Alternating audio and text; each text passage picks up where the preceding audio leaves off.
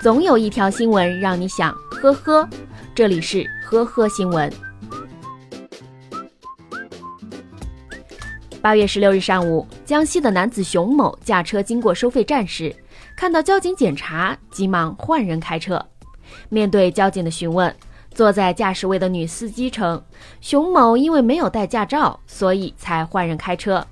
面对检查，熊某强调自己早在二零零六年就拿到了驾驶证，但民警却查不到相关记录。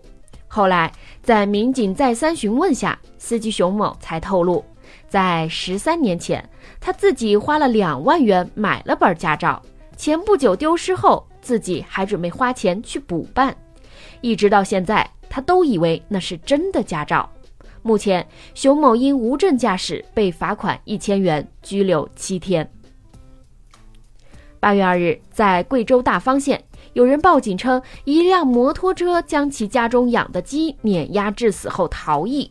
然而，民警调取监控后发现，这竟然是一起蓄意的碰瓷事件，而且手法拙劣，堪称史上最侮辱智商的碰瓷。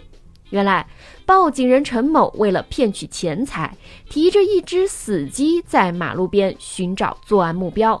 当一辆摩托车路过时，陈某将手中的死鸡丢到马路中央，以此来碰瓷索要钱财。由于此次碰瓷未造成严重后果，民警对当事人的违法行为进行了严厉批评教育。陈某也认识到自身的错误，并写下了保证书。